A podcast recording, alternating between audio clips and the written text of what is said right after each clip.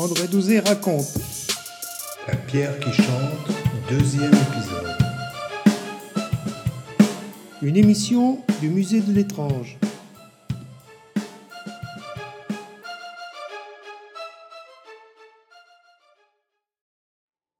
La pierre qui chante, c'est la pierre du diable pour, pour certains paysans.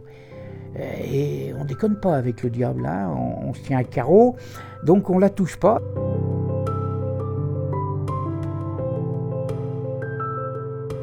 Et on sait, par exemple, que la promenade des pères chartreux, le spaciment, une fois par semaine, où ils vont prendre l'air, où ils peuvent être tous ensemble dans la nature, c'est pas une colonie de vacances qui, qui défile en chantant Yukaidi, Yukaida. Les pères chartreux, elle jusque-là, et le spaciment passe très très près de la pierre qui chante. Et ce qui nous avait, ce que mon grand-père m'avait dit, regarde, observe le respect, dit même les chartreux qui avaient les moyens, qui étaient croyants.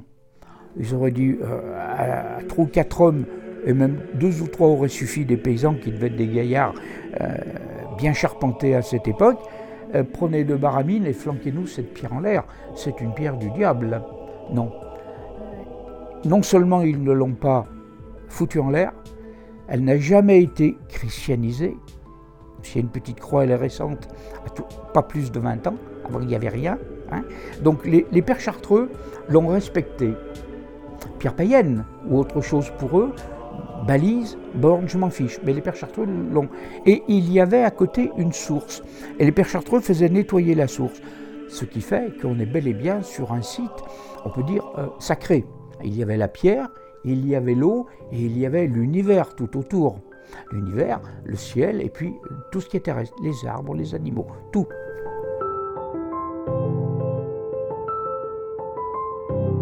Et donc, cette pierre, il m'avait dit, tout le monde la respecte avant nous, il ferait beau voir que nous, on ne la respecte pas. Et la source, plusieurs fois, nous l'avons nettoyée, et puis un beau jour, elle a tari. Elle a tari tout simplement parce qu'on a sans doute modifié euh, l'occupation forestière, et, qu'en en modifiant l'occupation forestière, les ombres n'y sont plus, euh, et, et surtout à cet endroit, on est haut. D'ailleurs, on peut se poser une question, à cette hauteur, elle vient d'où l'eau pour monter? L'eau ne monte pas naturellement. Par l'attraction terrestre, elle descend. Donc s'il y avait une source à cet endroit, il faut bien qu'elle arrive d'un endroit plus élevé. Le Pilat, pourquoi pas? On y reviendra sur ce détail le jour où nous parlerons de la source de Saint-Sabin, parce que là, c'est gratiné. Mais c'est le même système que la petite source qui était à côté des pierres qui chantent. Voilà. Ça peut pas être le barrage de Couzon en contrebas qui fait monter l'eau par des petits lutins la nuit avec des seaux pour faire couler de l'eau dans la source. Non, c'est pas ça. Donc il y avait là un lieu de culte et mon grand-père m'a appris toutes ces choses. Et puis il me disait quand même, les paysans en ont peur, mais c'était une peur un petit peu admirative. Euh, la pierre qui chante, euh, il disait, elle est magique, il y a le diable.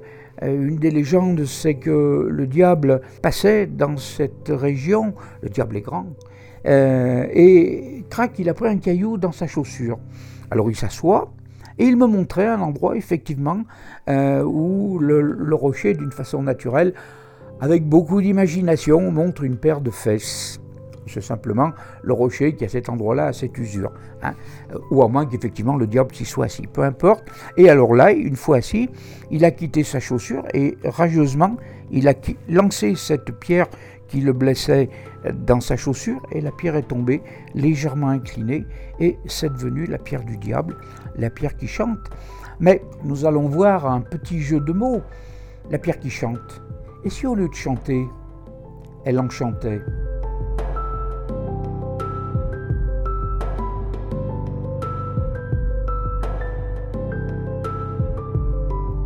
Ce serait une question intéressante. Pourquoi n'enchanterait-elle pas? Et nous allons voir que plusieurs personnes ont tenté l'enchantement.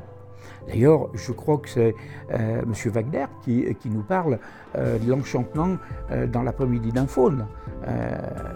Donc c'est quand même des morceaux de musique. Wagner peut être discutable sur ses visions euh, politiques, mais en tout cas, euh, l'enchantement, euh, l'après-midi d'un faune, fon- font mention de, de cette histoire de chant, d'enchantement. Bien. Donc pour mon grand-père, la pierre était enchantée. Cette pierre, elle a des cupules. Donc l'homme l'a taillée. Et paraît-il, elle chante, mais on ne l'entend pas chanter.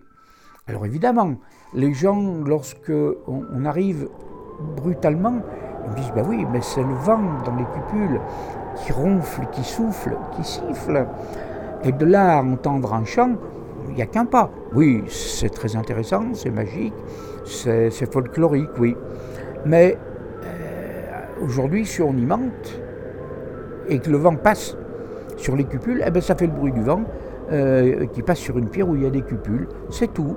Et on va voir que plus la végétation va monter, moins le vent va pouvoir exercer euh, ses qualités de chanteur euh, mélomane ou d'opéra à la pierre qui chante.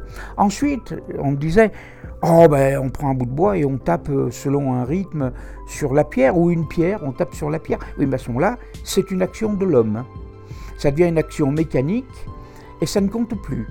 C'est l'homme qui, va émettre des bruits harmonieux ou pas, avec un bois ou une pierre, mais la pierre ne chante pas, toujours pas. Alors on va voir, effectivement, qu'un jour, quelqu'un euh, à qui j'en avais parlé, ou tout simplement, euh, on peut citer des noms, il ne m'a jamais interdit de citer son nom. Euh, lorsque je suis revenu de l'armée, j'ai continué à travailler, J'étais dessinateur en bâtiment et j'avais été employé par une entreprise qui s'appelait Sodem, euh, euh, qui louait les services des dessinateurs et nous avions été une vingtaine à être loués au CERN. Alors on fait un, grand détour par euh, l'accélérateur à particules du CERN, hein, vers la frontière suisse. On était loué et on avait fait des. Moi j'étais dessinateur en isométrie, la tuyauterie.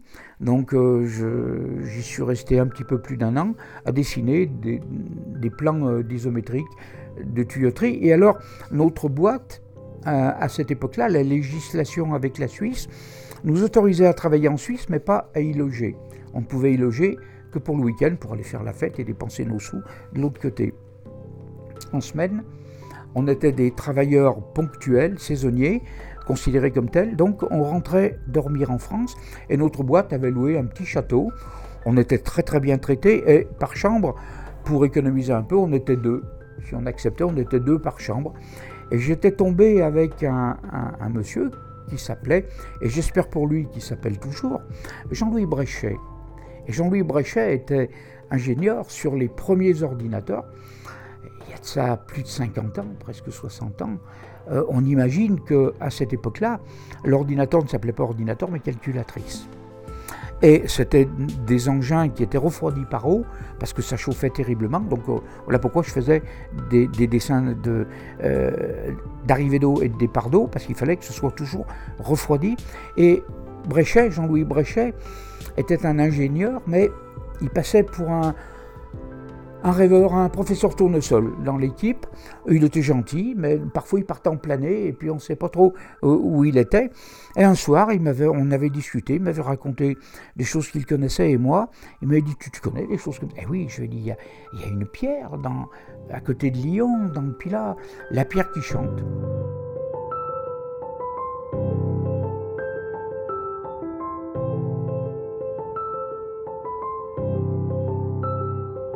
Il s'en était à son tour émerveillé et il en avait parlé en Suisse à d'autres personnes de son niveau, des ingénieurs, on va dire l'équivalent du, euh, CNRS en France, mais euh, en Suisse. Et donc euh, ces gens-là, qui étaient très intéressés, je les avais emmenés plusieurs fois, et la dernière fois, ils avaient trouvé le site intéressant, et ils, avaient, ils avaient un petit peu cherché le contact avec les paysans. Les paysans à cette époque étaient assez rébarbatifs, assez réservés. Ils n'aimaient pas qu'on parle de leurs pierres. Ça ne regardait pas les gens de la ville. C'était à eux, ces pierres étaient à eux. Et puis le diable avait dû leur dire Attention, si vous parlez trop de ma pierre, je vais venir vous tirer les oreilles. Donc euh, je veux la discrétion. Je suis chez moi là quand même. Bien. Et donc ils avaient quand même discuté un peu. Et les ingénieurs suisses avaient dit, euh, il y a une histoire là derrière, il y a trop, euh, il y a trop de fumée pour qu'il n'y ait pas un feu. Les bruits, c'est pas des bruits, il y a autre chose. Et donc ils avaient fait des recherches. Et ce qu'ils avaient observé, et qu'aujourd'hui ceux qui montent faire visiter la pierre oublient dans leur histoire de la pierre qui chante, c'est que si on regarde attentivement cette pierre et les roches qui sont autour, qui sont de la même nature qu'elle, eh bien, dans, ces roches natives, il y a ce qu'on appelle des royaux, des blocs de quartz. Alors, ce n'est pas les jolis quartz comme on va acheter dans les magasins de pierres de collection. C'est très beau, c'est taillé, ça a des facettes, c'est merveilleux, c'est vrai. on se dit, ben, moi j'en vois pas des beaux quartz là. Non, ce sont des blocs de quartz laiteux, gris. On le voit par terre, on ne se baisse même pas, on n'y regarde même pas. C'est du quartz. Et c'est un quartz qui est méprisé, mais qui a les mêmes qualités que son grand frère qui est utilisé pour, à un moment, faire fonctionner nos premières montres à quartz, nos premiers instruments à quartz. Et l'armée ne s'est jamais privée de faire fonctionner ses premiers émetteurs-récepteurs en aviation avec des quartz. Donc le quartz est un émetteur-récepteur. Pourquoi? Et les Suisses étaient partis du principe de dire si ça marche pour une montre, ça peut très bien marcher pour un rocher. D'ailleurs, regardez, c'est truffé de quartz laiteux. Alors évidemment, il y a des noms très scientifiques que je n'ai pas retenus. C'est électro, je ne me rappelle plus, magnétique ou autre chose, ça conduit dans les deux sens. Voilà. Donc pour eux, ils s'étaient dit, il faut quand même qu'on sache ce, qu'il y a derrière cette pierre qui chante. Et alors ils avaient amené, ça avait duré pratiquement 5-6 jours, une sorte de cabine shelter, un, gros 4x4, un gros tout-terrain, euh, sur lequel il y avait une, cabine, une cabine accrochée, comme l'armée, les cabines shelter. Et de là partaient des, pieuvres de fils électriques et ils avaient planté des, grands piquets métalliques autour de, la pierre qui chante et ils lui avaient fait, lui fait tenir dessus. Moi, je comparais avec euh, ce qu'on met aujourd'hui quand on va passer des visites de cardiologie. On vous met des espèces de ventouses reliées à des câbles et des instruments qui, qui écoutent et qui mesurent les battements du cœur.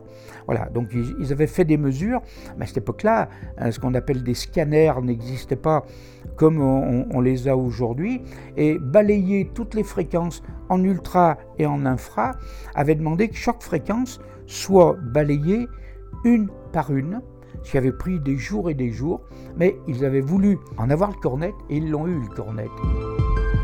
Et ils l'ont eu le cornet.